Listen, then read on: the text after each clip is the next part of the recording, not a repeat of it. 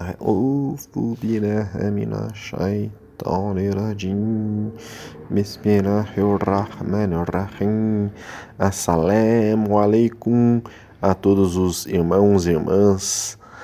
É, a audioaula de hoje está pautada no livro Oceanos e Misericórdia, livro 2. Shenazin diz: A perfeição das pessoas é que o homem seja homem e a mulher seja mulher. Homens e mulheres casados devem saber que todos os outros são proibidos para eles e devem manter os olhos sob controle. Nós temos estudos sobre é, controlar os olhos. Com esse olhar um para o outro vem a doçura e a família mais feliz. Agora os ocidentais têm tantos problemas porque estão sempre olhando para fora. Comentando sobre essa passagem, temos um estudo que trata sobre a perfeição possível ao ser humano, na medida da limitação humana o homem pode chegar ao seu máximo potencial e a mulher pode chegar ao seu máximo potencial. E esse potencial é igual para homens e para mulheres. O Islã não vê o homem como superior à mulher, somente como diferente. O homem é diferente da mulher e a mulher é diferente do homem. Mas ambos têm o mesmo potencial. No Islã e no Sufismo não existe preconceito em relação às mulheres e nem redução do papel da mulher. É claro que nos referimos aqui, a falar isso, ao verdadeiro Islã, que é o Islã Ahlus Sunnah al-Jamah, o Islã daqueles que seguem uma das quatro escolas de, ju de jurisprudência válidas no sunismo clássico. Nós temos vários estudos sobre o assunto. Quem quiser pode nos solicitar estes e todos os estudos que nós estamos mencionando. Pois os wahhabis e salafis tratam e veem a mulher com muito desdém diferente dos Ahlus Sunnah Jamá. Nós temos vários estudos também sobre o que são os Wahhabis e Salafis. Mas isso é com eles. O que eles falam e fazem não é do Islã. É natural, então, que surjam muitos movimentos feministas islâmicos dentro do wahhabismo e do salafismo. É uma reação às mulheres wahhabis e salafis que estão nessas linhas que tratem, né, estão tentando se defender da postura machista e covarde desses homens wahhabis e salafis. Mas será que existe feminismo islâmico? Não, não existe. Nunca existiu na história do Islã, a não ser agora. E só existe dentro dessas linhas. Então o feminismo islâmico não faz parte do Islã. E nem precisaria existir, pois o Islã garantiu todos os direitos das mulheres há mais de 1400 anos, antes mesmo de qualquer outra sociedade em todo o planeta ou qualquer outra religião sonhar sobre o assunto. Nós temos estudos sobre os direitos das mulheres. Tomemos um artigo de Ustada Badawi, que é uma estudiosa muçulmana de descendência egípcia. Ela estudou no Egito, Jordânia e Arábia Saudita. Ela possui ijaza, licença, na recitação e no ensino né, de tajwid, na recitação do Corão, para ensinar árabe, akida, teologia, tafsir, significado do Corão, e as ciências islâmicas de maneira geral, inclusive tasawuf, jurisprudência Shafi, mas sua especialização é na jurisprudência Hanafi. Nós temos tudo só sobre jurisprudência Hanafi também. Vejamos uma síntese do artigo dela, na qual ela mostra que a mulher e o homem têm o mesmo potencial e que isso sempre foi reconhecido no Islã. Logo, não é necessário nenhum feminismo islâmico para defender as muçulmanas. Basta elas saírem da linha errada do Islã, o arabismo e o salafismo, e entrarem no Islã correto, a Halusunnah al-Jamah. Isso por si só já lhes garante todos os direitos. Mas enfim, essa estudiosa islâmica diz em seu artigo, é, o título do artigo é Em relação aos princípios gerais do Islã. Perdão, esse daí é já é, o, o, artigo é dela, esse aqui é já um, um item. É sobre é, a relação dos princípios gerais do Islã. É um, é um subitem né, é, do artigo dela. E ela diz: não há evidência em nenhuma das fontes da lei sagrada para substanciar uma visão depreciativa das mulheres. É altamente suspeito qualquer interpretação que viole o princípio definitivamente estabelecido de honrar as mulheres no Islã.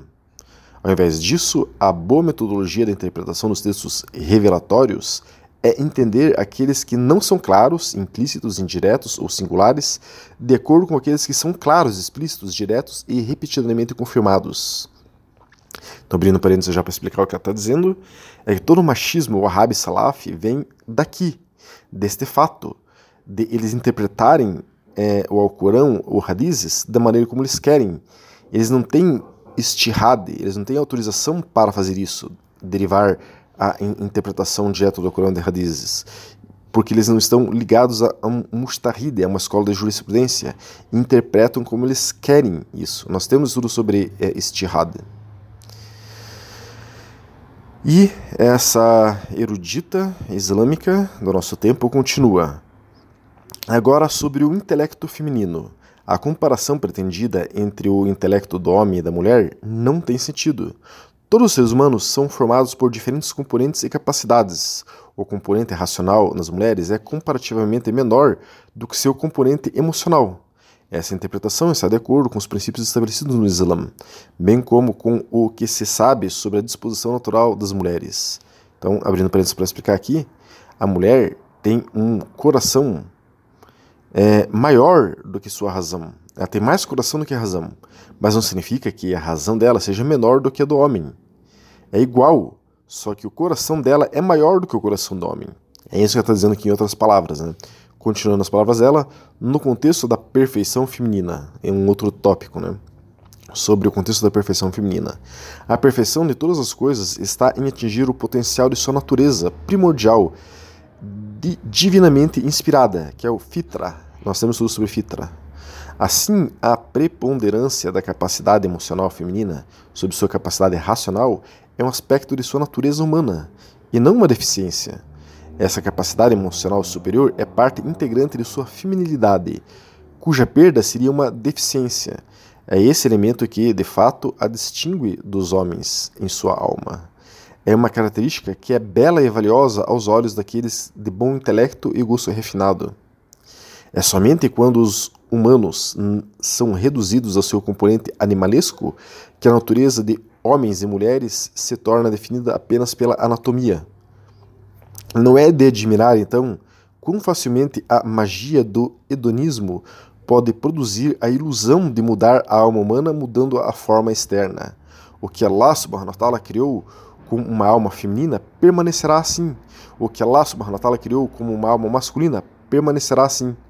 Vejamos no contexto da perfeição masculina. Então, agora, um outro subtítulo do artigo.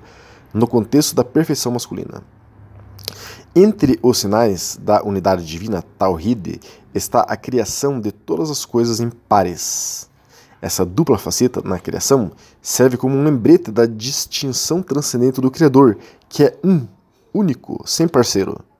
A natureza inata dos homens é a imagem espelhada da das mulheres.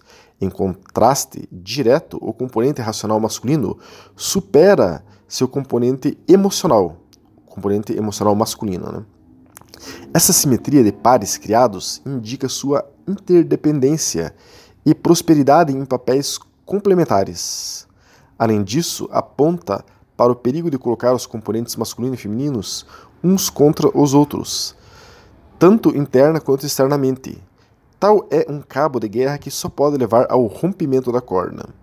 Então, explicando aqui em outras palavras, homem não é melhor do que mulher.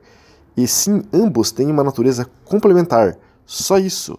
Essa é a diferença. Não é questão de mais ou melhor, e sim de complementar. E quem quer colocar é, características de naturezas distintas no mesmo cabo de guerra, arrebenta essa corda. Então, não é para se fazer disputa entre homem e mulher. Não existe feminismo, não existe machismo. Isso daí, qualquer linha machista ou feminista está rompendo a corda que Allah subhanahu wa estabeleceu. Agora, continuando as palavras dela, no contexto humano holístico. Então, um tópico, né? Sobre o contexto humano holístico. Pode surgir a questão de por que na tradição islâmica as características de força, determinação e coragem são frequentemente associadas aos homens, e quando as características de misericórdia, gentileza e autossacrifício são associadas às mulheres. A capacidade racional do ser humano é o componente que representa a força externa, um poder que se manifesta aos outros e pelo qual as pessoas exercem pensamento sólido, ação e vontade forte.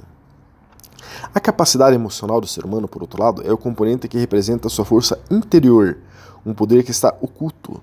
Não se pode dizer que sua natureza oculta o torna mais fraco, mais do que poderíamos ousar dizer que os magníficos atributos de Allah, de ser Allah al-Zahira, o manifesto exterior, e Allah al-Batin, o manifesto interno, são de tal comparação. Então ela está dizendo aqui que Allah subhanahu wa ta'ala tem os seus atributos dos, dos é a cita 2 aqui dos 99 nomes de Allah, temos tudo sobre isso.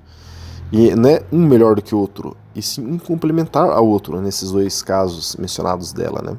Continuando, a partir disso, entendemos que a associação de certas qualidades a um determinado gênero repousa em sua preponderância na natureza de homens e mulheres, e de forma alguma exclui sua existência em ambos. Pelo contrário, é porque são forças humanas, não específicas de um gênero, que sua dualidade reforça a compreensão holística do que significa ser humano. Nenhum dos dois, na ausência do outro, é louvável. A composição exata das forças e capacidades dentro de cada homem e mulher é um aspecto distinto de sua criação, trazendo equilíbrio à força. O contrapeso humano, macho-fêmea, é como uma cola que une a criação. Os homens apreciam nas mulheres a sua capacidade emocional, trazendo assim equilíbrio para eles. As mulheres valorizam nos homens sua capacidade racional, pois sustenta sua própria, fazendo que suas contracapacidades alcancem o equilíbrio. Essa realidade também fala da centralidade da pulsão social nos seres humanos. A necessidade de conexão, seja com Allah subhanahu wa ou com relacionamentos humanos amorosos, é meramente uma extensão do desejo de se tornar inteiro de maneira ideal, esse processo de recorrer ao contrapeso para alcançar a integridade ocorre em todos os relacionamentos estimulantes, nos relacionamentos pai e filho, marido e mulher, professor e aluno ou de amigo com amigo. A preponderância simétrica de componentes masculinos e femininos também leva a uma compreensão das diferentes lutas que homens e mulheres enfrentam para se tornarem espiritualmente polidos. Está falando de Jihad al-Nafs, né, ou Jihad al-Akbar que é a luta contra o nosso ego. Nós temos vários estudos sobre isso. Os homens, quando consumidos inteiramente pelo racional, podem se tornar muito duros, frios e focados no materialismo. Assim, o processo de perfeição masculina está em fomentar o seu lado emocional. A espiritualidade de um homem tem muito a ver com o aproveitamento do emocional contra o racional. Isso traz equilíbrio. Praticamente, à medida em que ele mostra amor, cuidado e decência com as mulheres em sua vida, de sua família ou não, é indicador de seu polimento espiritual. Então, agora, só abrindo parênteses, quem fala isso é o profeta Muhammad, em dezenas de hadiths, que é, um homem evoluído é aquele que trata bem a mulher. As características, as mulheres de maneira geral, né? não só sua esposa, mas também sua esposa. As características femininas de humildade, misericórdia, gentileza e autossacrifício que os ignorantes consideram inferiores aos seus homólogos masculinos, são os próprios meios pelos quais os homens se tornam homens verdadeiros. As mulheres, quando consumidas internamente pelo emocional, podem ser precipitadas, verbalmente abusivas e cegas, de ver o bem feito a elas por outros. Assim, o processo de perfeição feminina reside na modulação de seu fluxo emocional através do racional. A espiritualidade de uma mulher tem muito a ver com o emprego do poder masculino, da força de vontade, para alcançar o domínio sobre seu eu emocional. Uma verdadeira mulher não domina, perdão, uma verdadeira mulher não dominada por sua fraqueza é uma mestra no controle total dos seus reinados interiores. Assim, o verdadeiro elemento da perfeição humana não reside em ser homem ou mulher, mas em alcançar o equilíbrio entre nossas capacidades humanas inatas e aproveitá-las em sua devida vazão. Nenhuma visão androcêntrica, nem uma visão ginocêntrica do mundo produzirão o melhor. Então, abrindo parênteses aqui para explicar, nem uma visão machista e nem uma visão feminista estão certas, na opinião dela aqui e na opinião sunita clássica. Né?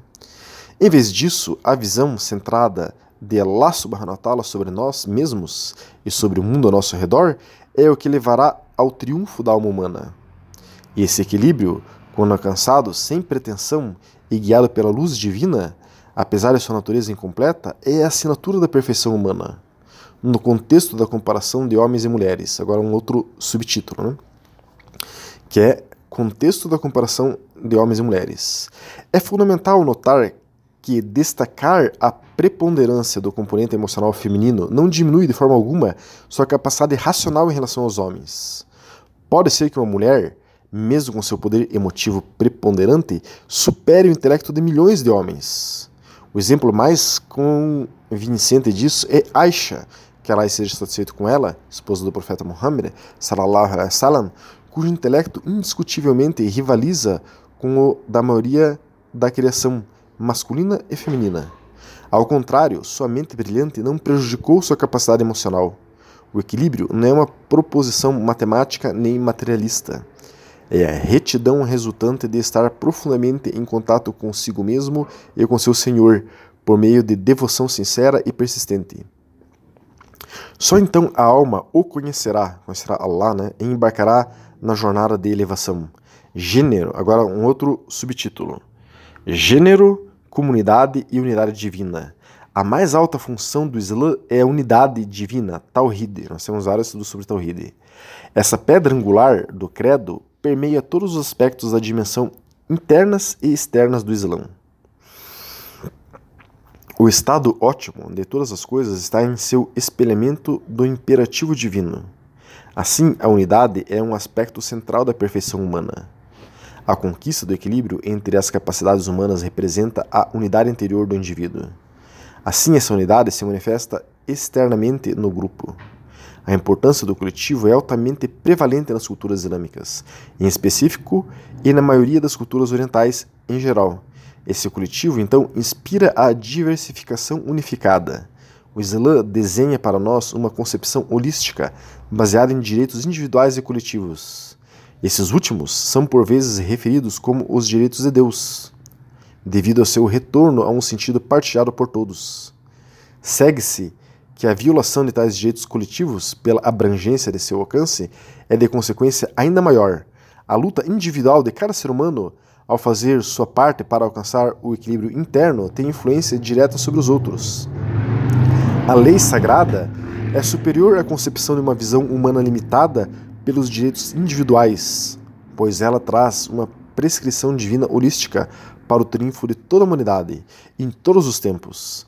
Assim, é imperativo reconhecer que honrar as mulheres e conceder-lhes o devido status é uma realidade humana, não um humanismo, e, portanto, não pode ser adequadamente reivindicado por ninguém, exceto seu Criador.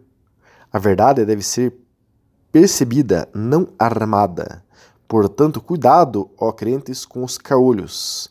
Aqui ela fecha com chave de ouro esse artigo, né? que no meu, ver, no meu ver, em outras palavras, ela diz o seguinte, que Allah subhanahu wa ta'ala já fez a mulher com seus direitos individuais e coletivos. E seguir Allah subhanahu wa ta'ala trará o real benefício para a humanidade e para a mulher.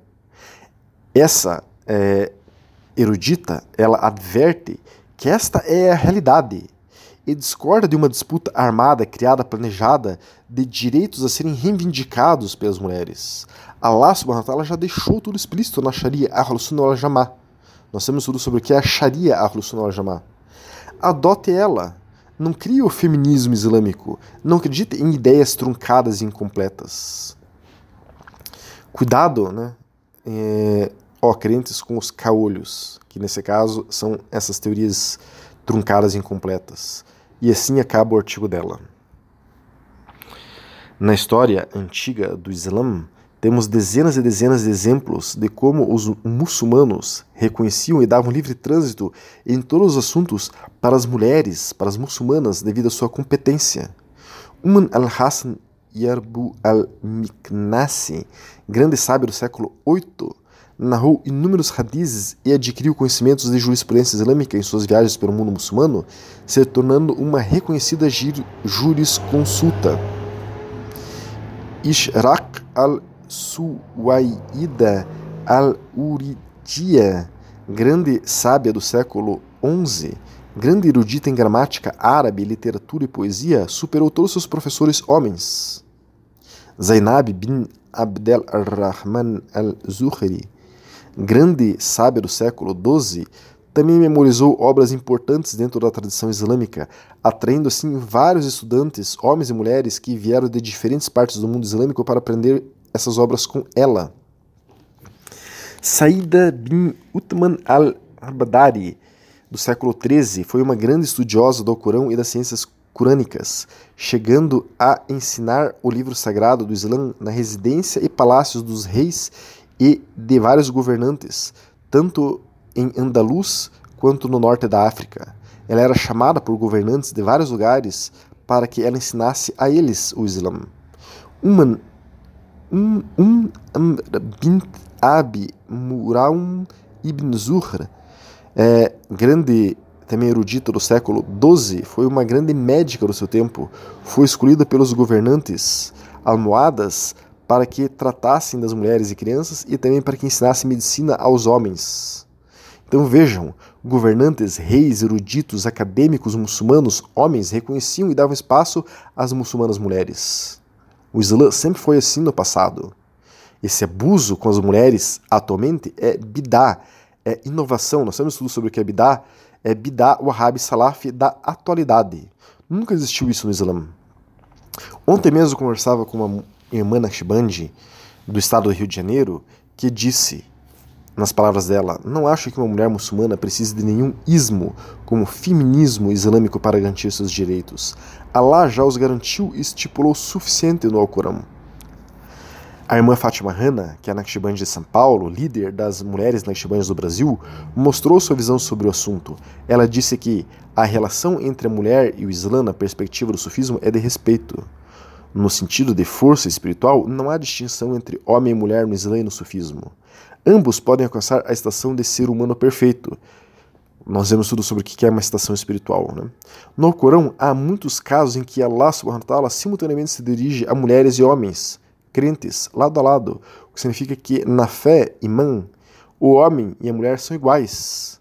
No caminho sufi, qualquer uma de nós mulheres que se engaje nesse caminho do amor divino não deverá ser considerada feminina no sentido de ser passiva, pois seremos avaliadas por nossa humanidade, pelas estações espirituais que vamos alcançando, inshallah. As práticas espirituais do livro de devoções da Ordem Naqshbandi, baseado no Akro e na Sunna, são as mesmas para homens e mulheres, porque a espiritualidade é algo muito íntimo entre cada um e Allah subhanahu wa ta'ala. A exemplo disso, na literatura sufi, há relatos de mulheres que suscitam o mais alto respeito pela proximidade que elas tinham com Allah subhanahu wa ta'ala, que alcançaram. A mais famosa e mais antiga é Rabi al-Adawiya, que é uma tabi'um sufi, quer dizer, das primeiras gerações do profeta, que sucederam o profeta, e era sufi, né? Seguida de Bibi Iati Kermani, mais recentemente. Rajamina, mãe do mestre da Ordem Naqshbandi, Sheikh Muhammad Adil, foi uma delas. Nossa irmã de São Paulo, né? mostra muito bem que Shernaz enfatizava aqui.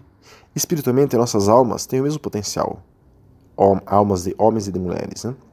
A mulher não tem um potencial maior do que o do homem, mas o homem também não tem um potencial maior do que o da mulher. Só uma curiosidade, a irmã Fatima Hanna cita Rajamina. Rajamina é uma Naqshbandi, falecida em 2004, é, esposa de Sheikh Nazi, né? ela era uma líder islâmica, ela levou o Islã a milhões de mulheres no mundo todo. Ela tem vários livros ensinando o Islã e a história dos profetas de Allah é, subhanahu wa ta'ala na perspectiva islâmica. A irmã Fátima Hanna, que nós mencionamos aqui, é, citamos suas palavras, deu uma entrevista que consta no nosso canal do YouTube. Só as pessoas digitarem no, no YouTube, ela Naqshband Brasil, e acessarem a playlist Sufismo, vão encontrar a entrevista lá, A Mulher na Espiritualidade Islâmica, a entrevista da irmã Fátima Hanna. Assim, assistam e verão, inshallah, como é muito mais linda a visão equilibrada do Islã sunita clássico sobre a mulher, nas palavras da irmã Fatima Hanna, do que a bidá, a inovação do feminismo islâmico dos wahhabis e salafis. Que Allah subhanahu wa ta'ala equilibre todas as coisas como elas devem ser e nos afaste das anomalias. Assalamu alaikum wa rahmatullahi wa barakatuh.